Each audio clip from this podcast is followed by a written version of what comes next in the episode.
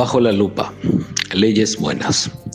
Las redes sociales le dieron voz a todos. Si bien esto democratizó la comunicación, a su vez también es aprovechado para decir cualquier cosa, insultar, difamar, calumniar, dar noticias falsas en forma totalmente impune si es que se usa para ese fin.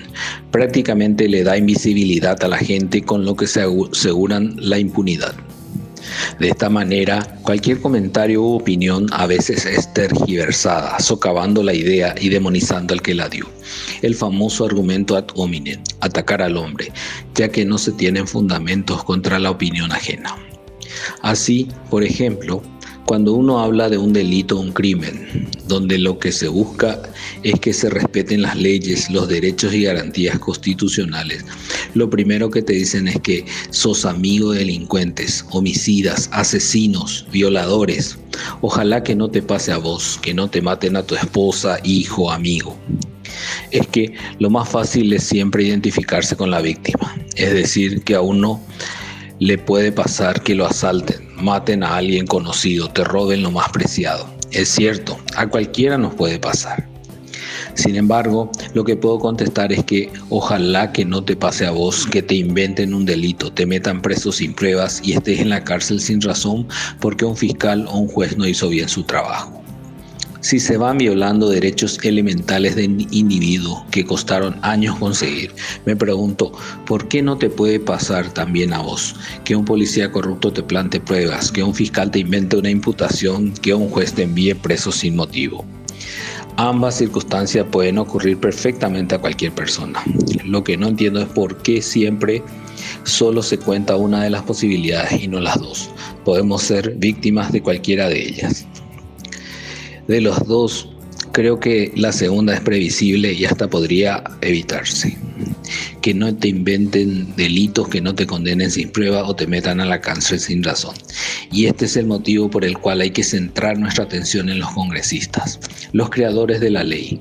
Como dijo un abogado, están legislando en forma pasional, populista, solo para satisfacer las redes sociales, lo que es muy peligroso.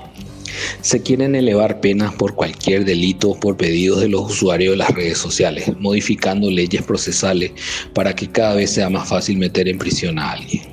Van minando el espíritu de nuestra ley suprema tan garantista. Nuestros convencionales constituyentes buscaron por todos los medios no volver a una dictadura hasta el punto de quitar la reelección presidencial. Las leyes deben ser consecuentes con la Constitución si son malas, pueden ser mal utilizadas, especialmente aquellas que se crean para un momento de la historia donde una ideología domina.